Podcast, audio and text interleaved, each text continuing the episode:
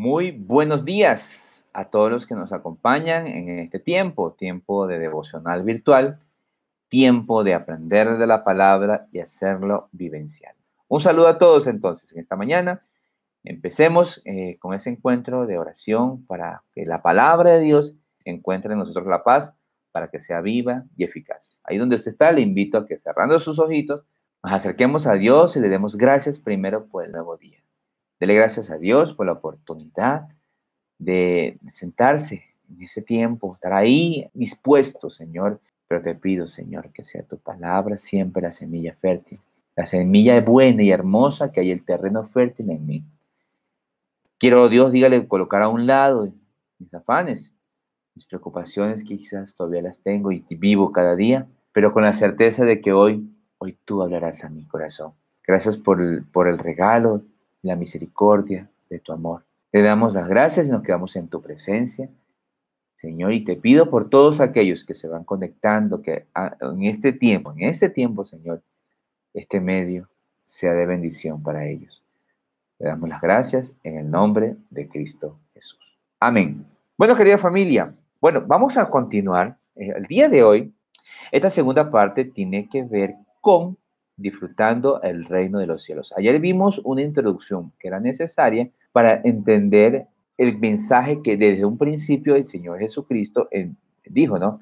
Arrepentidos porque el reino de los cielos se ha acercado. Y lo entendimos, y lo entendimos que el reino es acercado por medio de Cristo, que era necesario el arrepentimiento. Muy bien, hoy día vamos a ver, vamos a centrarnos en lo práctico de las siete parábolas que me hablan del reino de los cielos. En la Biblia usted encontrará mucho más concordancia respecto del reino. En su momento, como resumen final, esperemos que en esta semana nos alcance, para entender lo que yo debo evitar o lo que yo debo cultivar mucho más en el reino de los cielos. Pero vamos a centrarnos en, esto, en este día en la, en la enseñanza práctica de las parábolas. Vamos a ver la primera. Para eso yo quiero que primero entendamos qué es una parábola, porque la Biblia habla de parábolas. Dice que una parábola es una narración de un acontecimiento. O sea, cuando Jesús estaba enseñando por medio de parábolas, les estaba narrando algo que estaba sucediendo, algo que iba a acontecer, un acontecimiento, un suceso, de la que se deduce una enseñanza moral. Esa es la parábola. De ahí tenía que uno deducir la parte moral. Y esto de la moral, familia, no es que uno caiga en moralismos, sino que la moral es esa conducta, esa forma medio de la cual su vida se lleva a cabo y se materializa en su relación con el prójimo. Pero dice, fueron usadas para presentar una verdad espiritual dentro de algo muy conocido. O sea, la parábola buscaba también, además de llevar una enseñanza moral, descubrir una verdad espiritual. Aquí viene el punto. El reino de los cielos yo no lo puedo concebir desde el punto de vista emocional, sino tengo que entenderlo tomando la base espiritual. ¿Qué verdad espiritual tiene esta parábola para con mi vida y con lo que Dios espera? Muy bien, entonces vamos a centrarnos, por favor, en el libro de Mateo, en el capítulo 13. Vamos allá, vamos a ver la primera parábola. De hecho, les comento que las parábolas están en este capítulo. Jesucristo enseña estas, estas parábolas del reino de los cielos en este capítulo, en Mateo 13. No nos vamos a salir mucho de este contexto hasta que veamos las siguientes parábolas, porque aquí viene algo muy especial. Bueno, como la idea es que usted sepa la parte práctica, yo aquí tengo a muchas personitas la parte práctica de las parábolas del reino de los cielos. Y esta parábola de Mateo 13, en el versículo 3, dice así. Primero tenemos que entender los personajes, los elementos, para entonces visualizar lo práctico. Esta parábola habla lo siguiente, dice, y les habló muchas cosas por parábolas diciendo, y aquí el, sembrador salió a sembrar. Aquí me habla inicialmente de dos, dos personajes o dos elementos, del sembrador y la semilla. Pero el sembrador siembra en un terreno, o sea, hay el tercero. Primero el sembrador es Cristo, es Dios, Él sale a sembrar. La semilla es la palabra y el terreno es el corazón del hombre. El corazón del hombre, que cuando lo vamos a ver en el correcto contexto, en el contexto en el cual yo he experimentado sanidad, por eso era importante el Ministerio de la Sanidad, lo que vimos en estos días, la semana anterior. Si usted y yo no experimentamos sanidad o no vamos sanando lo que hay en el corazón, la semilla del sembrador que salió, que es Dios y Cristo, no va a producir lo que debe producir. Esta parábola yo le, yo le animo a que usted la lea en todo el contexto, porque quisiera que vayamos al versículo 11. Vamos ahí en Mateo 13, 11, dice, ¿para quiénes son las parábolas? Y el versículo 11 me dice, él respondiendo les dijo, porque a vosotros os he dado saber los misterios del reino de los cielos, mas a ellos no les he dado. ¿A quiénes? A las multitudes. Porque los discípulos, ah, aquí viene el punto, el reino de los cielos es entendido para aquellos que son discípulos. Miren, el mundo ha escuchado de Cristo, el mundo ha escuchado de Dios, pero el mundo no tiene ni idea y no está dispuesto a experimentar los beneficios del reino de los cielos. Y esa es la gran dificultad. ¿Por qué? Porque el versículo 9 ve lo que dice. El que tiene oídos para oír, oiga.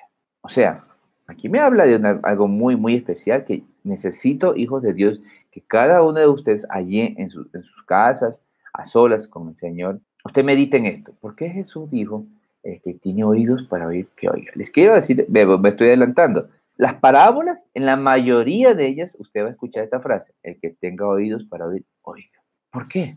Porque el libro de Romanos, por allá en el capítulo 10, me dice algo interesante, porque la fe es por el oír y el oír por la palabra. Estamos viendo que aquí un elemento, un elemento muy especial y muy necesario para ser práctico. Yo no pretendo repetirle todo lo que esta parábola está, porque muchos de ustedes ya la conocen. Han escuchado que la semilla cayó eh, junto al camino, entre pedregales, entre cizaña y tierra fértil. Esto ustedes lo escucharon. Y le invito a que lo lea para en profundidad. Pero yo quiero que el reino de los cielos para usted sea muy, pero muy práctico. Me dice, el que tiene oídos para oír, oiga a ustedes es revelado el misterio, porque hay muchos que escuchan, pero no oyen con el, oído de la fe. Ah, que la fe es por el oír y el oír por la palabra de Dios.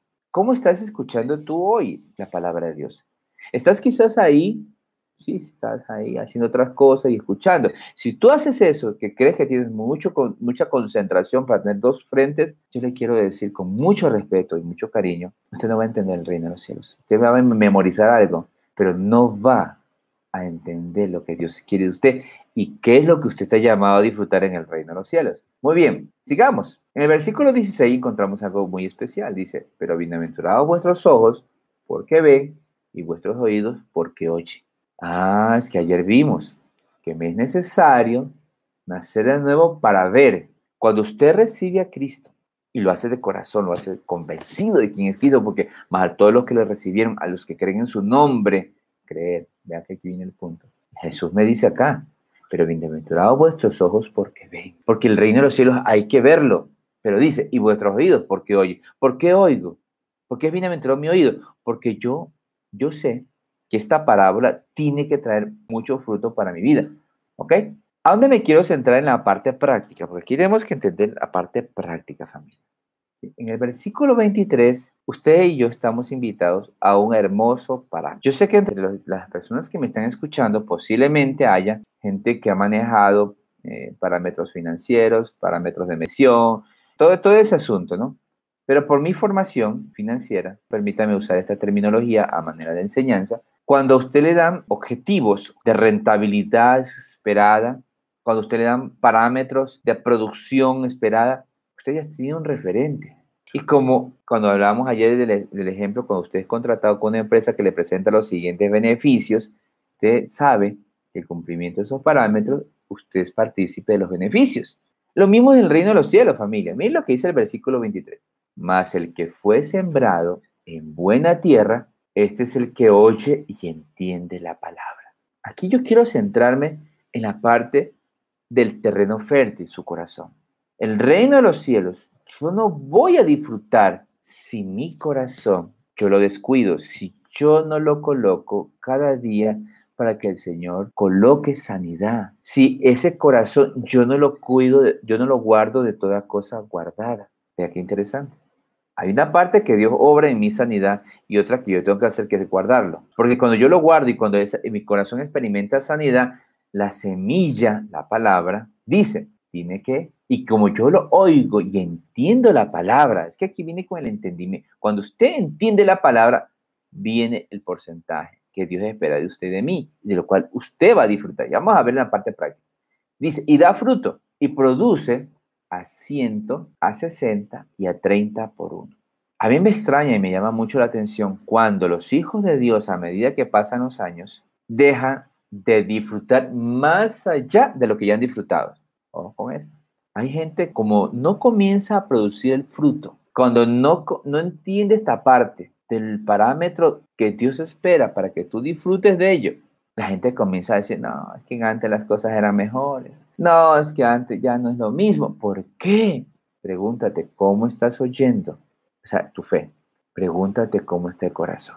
Porque quiero decir que esto está escrito y esto está escrito para que usted lo disfrute, para que usted lo viva, para que usted lo comparta. Por eso es que el plan de Dios primero quiere que tú lo vivas para que tú, al formar parte de ese plan, lo lleves a otros y este mundo deje de ser de gente conformista, de gente triste, de gente amargada, de gente que no lleva fruto en sus vidas. Entonces vamos a ver la parte práctica. Ya tenemos el, referente, ¿ok? Y yo tengo que hacerme la siguiente pregunta, hablando, mirando estos porcentajes que los pone Dios, no los pongo yo, los pone Dios. Primera cosa, dice, como hijo, si soy un hijo estoy escuchando la palabra con fe y mi corazón ha aprendido que aunque mis padres o mi madre me dejaron y que aunque mis padres o mi madre de pronto han lastimado mi corazón por sus formas de vida, lo que sea, pero que ya experimentó sanidad, ¿qué fruto yo estoy llevando? Al ciento, es decir, los estoy honrando, que son tres cosas que Dios le pide al Hijo. Honra, obediencia y que sea yo de alegría para ellos. En el libro de Proverbios es muy claro cuando dice, el hijo sabio alegra a su padre. Ojo papitos, entiéndame en eso también. El hijo está llamado a honrarlo, a obedecerlo, a hacer alegría para usted. Un hijo que produce tristeza, que también lo hay, es un hijo que todavía no ha escuchado, no ha experimentado sanidad, no ha mirado, y lo va a mirar a través del Padre, vamos a ver eso más adelante. Porque el hijo, el hijo hace lo que ve el padre hacer, pero si yo soy un padre sin fruto, si yo soy un padre que sigo siendo el mismo a pesar de que creo en Dios, pero no entiendo la bendición del, mejor dicho, lo hermoso y maravilloso, lo práctico del reino de los cielos, no, sí, papá sí igual, mi mamá sí igual, amargada, sí, ah, pero cree en Dios. No, yo para qué, yo mejor allá, yo acá. Primera cosa se le pide al hijo, honra, obediencia, alegría. Estoy alegrando el doble a mi papá, estoy por lo menos al 30%, o sea, lo estoy haciendo alegrar un poquito más que ayer. Pilas. Como padres, recuerden que cuando hablamos como padres hablamos de los dos, papá y mamá. Y que el padre está llamado a ser guía, a ser sabios y a vivir unos roles que los pone Dios. Pilas con esto. Porque es que cuando yo como padre, es que yo cuando era joven, es que yo ya te di. Es que yo como... Mire, cuando usted y yo caemos en eso, nos olvidamos de disfrutar esta parábola. Y usted como papá creyente, usted, si nació de nuevo, si usted el Espíritu Santo está, usted ya entró. Y estando adentro, el Señor te dice, vea, mi hijo, pilas. Yo usted como papá y como mamá, yo espero usted al ciento, al 60 y al 30 el fruto de esto. ¿Pero por qué? Porque es que tiene que ver con tu corazón. Mm, interesante. Entonces, como padre, yo estoy siendo guía. Es que las cosas han cambiado, ya los hijos no escuchan. Perdóname, papito. Por eso es que Romanos 12.2, no te conformes. En el reino de los cielos no hay conformistas. Es que los años ya. Vea, usted se queda, se va a quedar ahí. Yo pregunto, cuando usted ve los hombres de fe, por eso yo le animo, es que en el reino de los cielos yo veo lo que los hombres de fe han hecho. No para minimizarme, no, Señor, ese es el desafío. ¿Qué decía Caleb? Caleb era de 85 años y dijo, aún tengo fuerzas. Y y el parámetro de su vida se la colocó a la hija para que no se case con un baboso, con un bueno para nada. No que, es que tiene, que mi hija sabe que hay un parámetro. Entonces, el parámetro soy yo. Y el que quiera, tiene que pelearla, como yo peleé. Como padre, estoy guiando mi hijo, el terrenito donde yo comienzo, está creciendo en la fe, está creciendo en estatura, está creciendo al 60, al 30, al 100 por uno. El hombre sabio vive sabiamente con su esposa. Entonces, mi hijo ven sabiduría, quieren sabiduría. La mujer sabia edifica la casa, la necia la destruye. Aunque usted cree en Dios, hay gente sin sabiduría. Como esposos, ¿cómo está el fruto de ser esposo? Como esposo, por ejemplo, dice que estamos llamados a vivir como coherederos y aprender a trabajar juntos. Qué tristeza, ¿no, familia? Que en todo lo, en todo lo que estamos viviendo, estamos en casa, y que de pronto hay ya hogares que no van, que no quieren disfrutar del beneficio del reino de los cielos porque la palabra no es oída como tiene que oírse. El que tenga oídos para oír, oiga. ¿Sabes lo que dice? algo muy especial. Dice, mejor son dos que uno, porque tendrán mejor paga por su trabajo. Aquí viene un punto. A los papitos que me escuchan, a los esposos que me escuchan. Los esposos tienen que aprender a trabajar juntos. Es que no me entiende. ¿Por qué no te entiende? Porque tú te crees perfecto. Porque tú crees que tú eres el único que sabe. ¿Dónde está lo que Jesús hace contigo? ¿Hasta cuándo vas a soportar? Pero vea, les voy a enseñar lo siguiente. El que tenga oídos para oír, que oiga. Y tú oyes cuando tienes fe. Y a mí esta parábola me dice, yo espero fruto de ustedes como esposos. Se están amando más. Es verdad en ustedes eso que el buen vino se va a servir al final y ustedes lo van a disfrutar. Eres más tierno que antes. Eres más detallista que antes. Tanto tu esposa como tu esposo. Dios espera más fruto. Como profesional, porque tenemos que hacerlo práctico. Porque usted, usted es hijo, usted es padre, usted es esposo, pero también usted es profesional. Aquí tengo mucha gente profesional. ¿Y sabes lo, que, sabes lo que me dice la palabra de Dios? Tú has escuchado la palabra y tienes el corazón dispuesto, sabes que no puedes ser conformista. Y te pongo un parámetro a ti que eres profesional. Mire, hoy nos encontramos abocados a una situación en, el ambiente, incluso si usted ve la coyuntura de las leyes, hoy se le está diciendo al empresario, aquel que invierte, le está dando la facilidad de que negocie, pero que el que es trabajador, el que vive siempre como dependiente, le dice, ¿sabe qué? Negocie y de 8 baje ya a 4 y no le puede pagar menos de 2.20. Y lo primero que veo es 2.20, pero no veo lo otro. Entonces yo me estoy conformando. Y si tú estás trabajando en relación de dependencia, yo te animo a que entiendas esto. Si tú has escuchado la, palabra, en ti debe hallar un corazón dispuesto, dice, no te conformes a este siglo. ¿Quién es aquel que se siente y quiere construir una torre? O sea, Dios te habla que tú seas un constructor, que tú seas un edificador de tu propio proyecto, de tu propia empresa, de lo que tú, del emprendimiento que con la bendición, con la guía de Dios va a producir al ciento. Tú hablas de rentabilidad.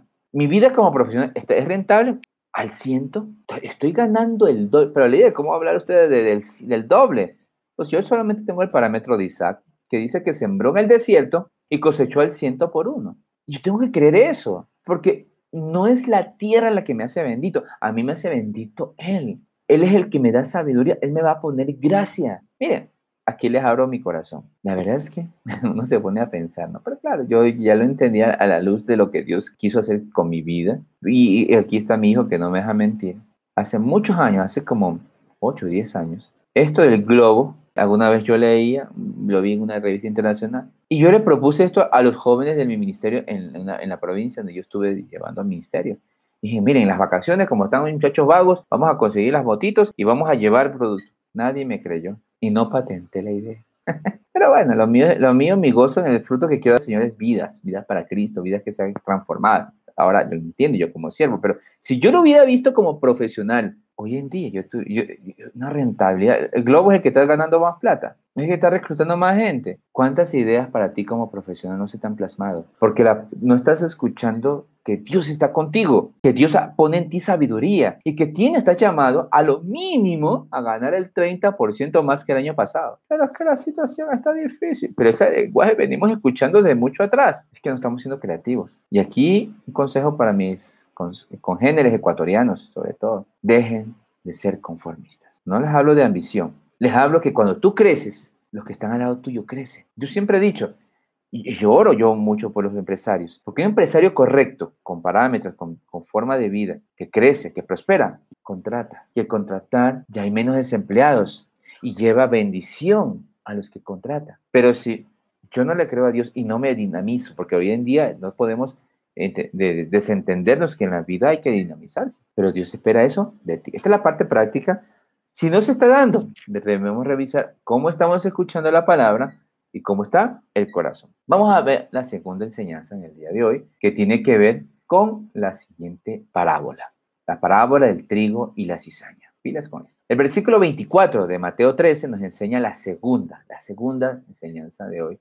Se les refirió otra parábola diciendo, el reino de los cielos es semejante a un hombre que sembró buena semilla en su campo, pero mientras dormían los hombres, vino su enemigo y sembró cizaña en el trigo y se fue. Muy bien. Recuerde que para entender las parábolas del reino de los cielos hay que identificar los elementos. En la primera establecimos que el sembrador era Dios, era Cristo, que la semilla era la palabra y que el terreno era mi corazón. Aquí vamos a ver algo muy diferente eh, y tenemos que verlo, eh, la explicación de esto está en el versículo 37 respecto a los elementos. Versículo 37, respondiendo él les dijo, el que siembra la buena semilla es el Hijo del Hombre, es Cristo. Muy bien, comencemos a anotar los elementos. El campo es el mundo. Ah, acá difiere, el campo no es mi corazón, el campo es el mundo. Muy bien. La buena semilla son los hijos del reino.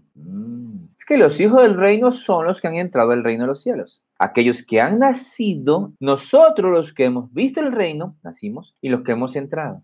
Los que tenemos identificación con el reino de los cielos. Aquellos que estamos tomando el parámetro correcto para vivir. Somos partícipes de ese reino. Muy bien.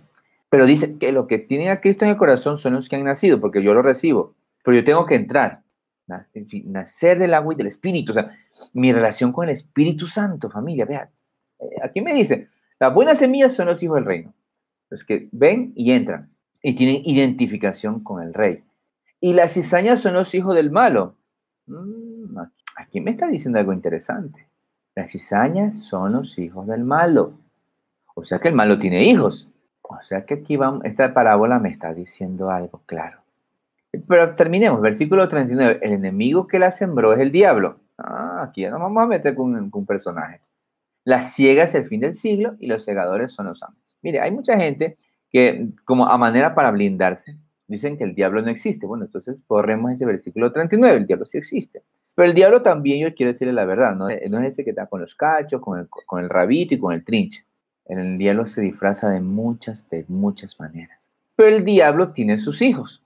Y esta parábola me dice que en el mundo va a haber un sembrador de los hijos del reino. O sea, dice, es el Hijo del Hombre, sea, es Cristo. Cristo siembra su amor, su paz, su misericordia, su sanidad en sus hijos. Y me dice que el enemigo también siembra sus hijos. Pero aquí vean que hay un término que se repite que es la cizaña. En un punto de vista espiritual, la cizaña es lo que siembra el enemigo y qué es lo que siembra el enemigo. Primero, la mentira, porque él es padre de mentira. Él siembra odio, él siembra discordia, él siembra divisiones. Ojo con esto. Hay cuatro cositas muy, a manera de resumen. Puede que el enemigo siembra mucho más cosas, pero yo quiero centrarme en esto. La cizaña representa la mentira, porque él es padre de mentira, es odio, discordia, divisiones, contiendas, herejías, todo lo que es fruto de la carne del cual él se aprovecha. Porque los hijos del cielo, los hijos del reino, están tratando y quieren vivir guiados por el espíritu, no por la carne. Pero esta parábola dice algo interesante, dice aquí en el versículo, subamos por favor, vamos a ver, eh, el versículo 30 de Mateo 13. Hay una situación que a uno le puede parecer como media extraña respecto de Dios. Versículo 30, cuando los siervos le dicen, vea, es que el enemigo, el malo, ha colocado cizaña entre la siembra buena la, arrancamos y le dice, no, dejad crecer juntamente lo uno y lo otro hasta la ciega, y al tiempo de la ciega yo diré a los segadores, los ángeles, recoged primero la cizaña y atadla en manojos para quemarla, pero recoged el trigo en mi granero. Ojo con esto. Aquí me dice que sucede algo respecto de esta parábola. pero ¿por qué sucede? ¿Por qué Dios permite esto? Tranquilo. Porque Dios entiende algo. Si usted es hijo del reino, es Cristo el que está sembrando en ti. Pero también dice, aquí hay algo que también nos hace reflexionar, y esto es una aplicación muy grande, para tanto para los que creen en Dios, para los que sirven en Dios, para los papitos, para las mamitas. Aún para los empresarios, vamos a ver por qué. Es que esto tiene una aplicación muy grande y maravillosa.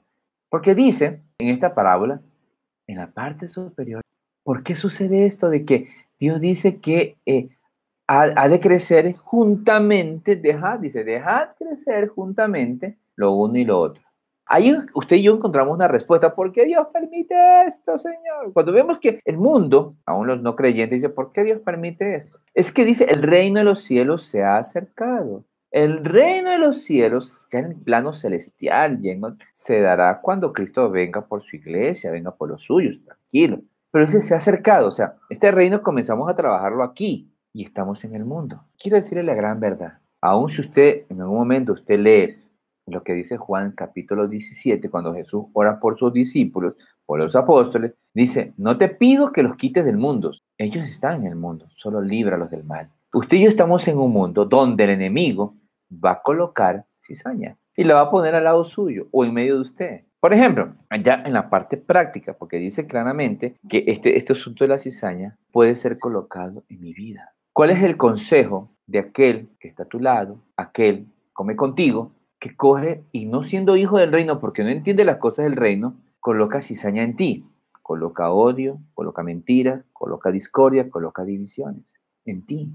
Porque dice, Señor, déjalo. Porque si son mis hijos, y han de darme fruto, y han de, yo he de recogerlos para que ellos resplandezcan en mi reino, vamos a dejar que se queden, juntos, porque si yo arranco en este momento la cizaña, también lo arranco a él. Porque, por ejemplo, cuando uno empieza en la fe, hablando de la vida, porque aquí tenemos que hacer eso, usted está empezando en la fe y resulta ser que estando empezando y qué chévere, Dios es bueno. Pero viene alguien y te dice, oye, ¿no te has puesto a pensar que los pastores están trabajando la mente? ¿No te has puesto a pensar que están, están usufructuando de ti? Y usted está empezando y el Señor dice, déjalo. Yo podría coger a ese que está y arrancar, pero cuando se arranca, viste que Dios es malo. Entonces te hace ver a un Dios malo. Y se va lo bueno y lo malo. El Señor dice, déjalo. Porque cuando venga el día de la ciega, si este es mi hijo, el cual yo, el hijo del reino, y comienza a verme a mí, comienza a ver el reino y los beneficios que yo le doy en este reino, entonces seguramente va a permanecer. Y, usted permanece en el reino cuando usted lo busca a diario a Dios y se fortalece en Él, a pesar de que al lado suyo, a pesar que es el mejor amigo, a pesar que, vean, si yo les contara lo que a mí me, yo he tenido que vivir, solo les pongo a manera de ejemplo. La persona que a mí me trajo a los caminos del Señor, un día actuó de una manera que no se debe. Y casi me arranca, saca de, vámonos, pero yo entendí que el que me llamaba era Dios que yo estaba llamado a vivir lo que Cristo vivió, a agarrarme de él y no del hombre. Porque el enemigo va y dice, ¿y por qué sucede esto? Aquí, tenemos, aquí viene la pregunta, ¿por qué sucede esto? Ah, versículo 25. En el versículo 25 dice, pero mientras dormían los hombres, ¿quiénes? Los que estaban ayudando en la siembra. ¿Y sabe qué pasa familia? Usted yo, para llevarle el fruto y hacer esto algo muy práctico en la vida, usted tiene que entender lo que está en Mateo 26, 41. Y en Mateo 26, 41 Jesús mismo le dijo, velad y orad para que no entréis en tentación. El espíritu, la verdad, está dispuesto, pero la carne es débil. Si hay algo que yo tengo que entender, es que si yo duermo, si yo doy por hecho, si usted como papá, usted se le duerme la guardia respecto a su hijo, yo en la, congregación alguna vez le dije a, las perigresías, miren chicos, alégrense inicialmente porque su hijito está orando a Papito Dios, porque le gusta una alabanza, alegres. Pero maravíllense y denle la gloria a Dios si ese niño permanece en esa alegría, en esa fe. Porque es que yo, a mí, se, a mí como papá se me puede dormir la guardia y dar por hecho, no, y aquí, mi hijito, y usted se le duerme y viene el enemigo, coloca odio, mentira, discordia, división en su hijo. Pero como su hijo no entendió que era hijo del reino, entonces se dejó arrancar. Aunque Dios dice, no, no, no. Pero como la semilla no está bien afirmada, porque es que yo no he tenido identidad con el reino de los cielos, entonces yo no voy a disfrutar lo que Dios me pide. Ya vimos la primera, producción, bendición, o sea, al ciento, al 60. Pero aquí habla de lo que yo voy a experimentar y a disfrutar en mi vida, en mi hogar, en mi trabajo, en la iglesia. Es ahí en esos cuatro lugares donde a veces la mentira, el odio, la discordia y la división echa a perder. Porque Cristo, el Hijo del Hombre, ha sembrado. Y quiero decirles aquí, en esto, en estas dos primeras parábolas, comenzamos a darnos cuenta que es lo que la iglesia ha de manifestar, fruto, permanencia. Y que frente a, lo que el enemigo, el diablo, ya les he dicho, no es que aparece con cachito, ni con rabo, ni con trinche. O sea, son buenas figuras que no sé cuándo se les creó a la gente. No, no, es que es el padre de mentira y va a usar a sus hijos para dividirlos. Por ejemplo, Imagínate que el enemigo, tú das por hecho que tu hijo te ama y está bien, tu hijo te ama, tú eres mi papá, pero yo he escuchado que esas cosas de Dios, la gente se aprovecha, la gente no es que Dios demora. Entonces, ¿y cómo así? Porque es que alguien me comentó y es verdad, y el yin yang y todas esas cosas. Entonces el enemigo, y tú das por hecho que con el amor que tu hijo te tiene, es todo.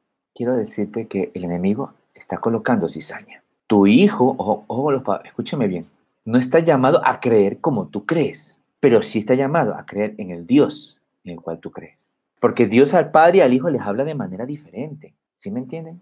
A ti como, como siervo, porque aquí también tengo a siervos aquí en este grupo. Este, tu, hijo posiblemente, ojalá, si, si es misionero, si un día le va a decir, gloria a Dios, dele gracias de rodillas a Dios, aunque muchos padres no quieren que los hijos le sirvan al Señor porque esto es pérdida de tiempo.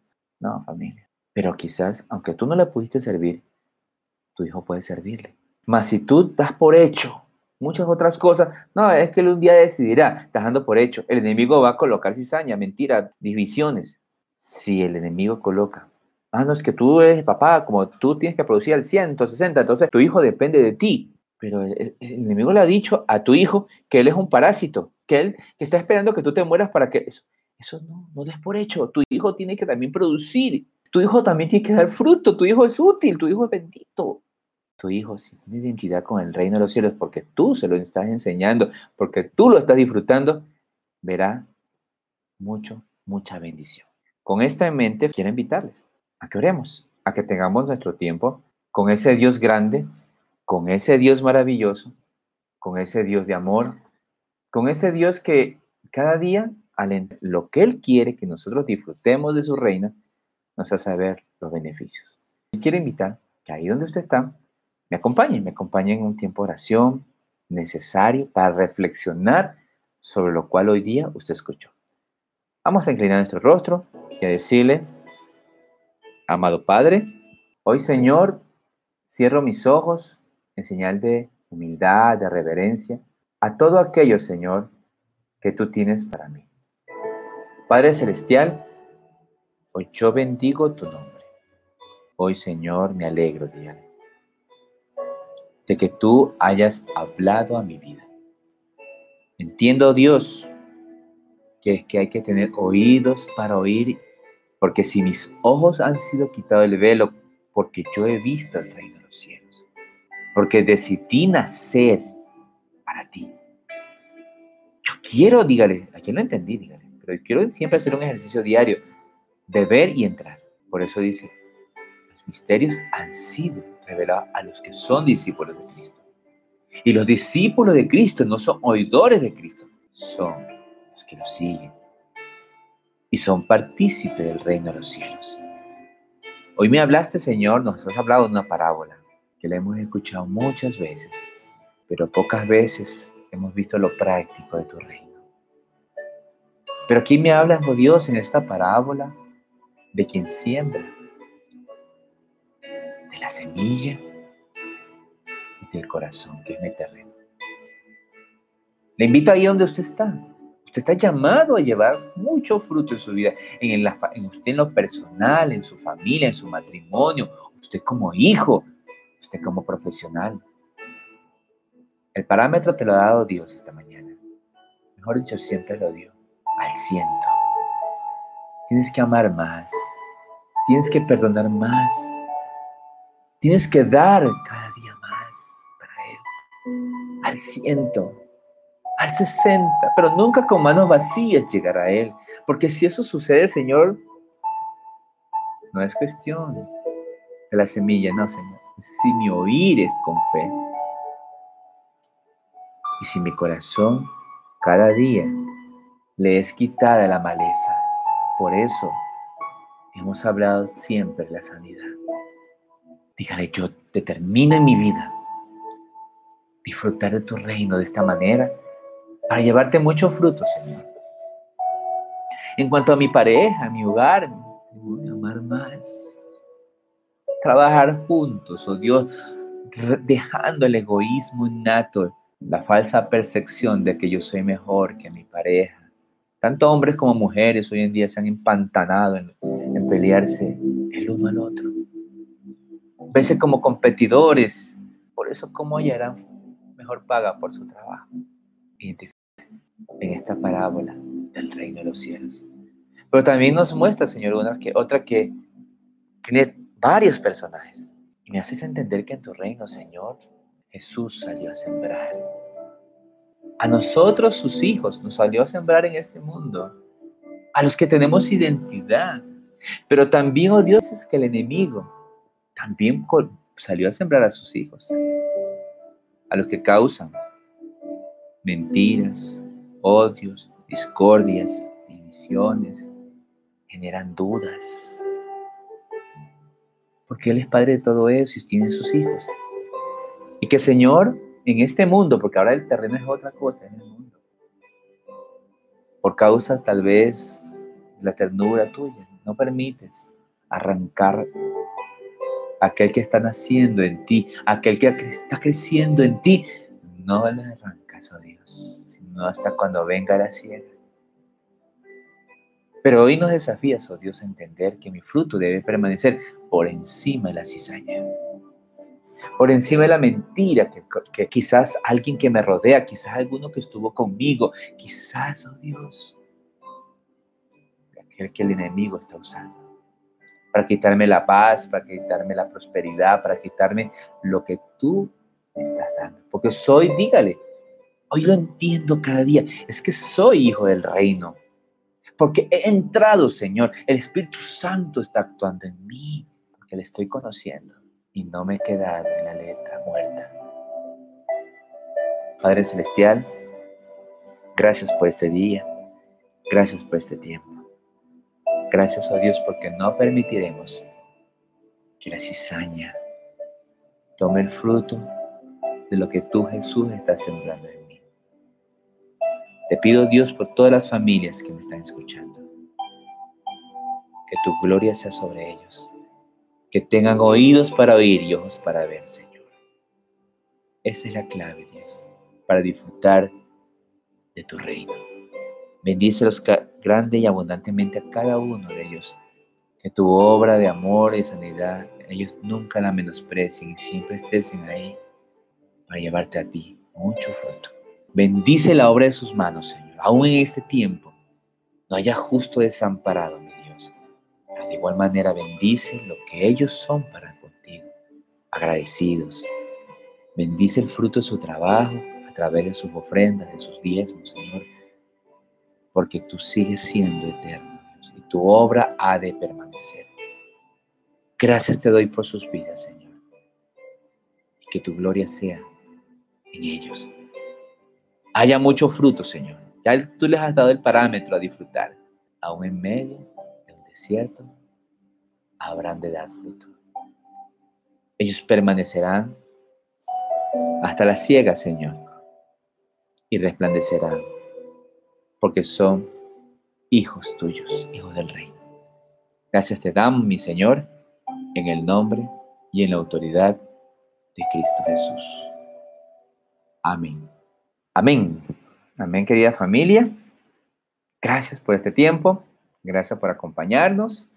El mensaje repetitivo de todos los días. Si este mensaje a usted le sirvió, compártalo, porque hay muchos más que están esperando entrar y ver el reino de los cielos.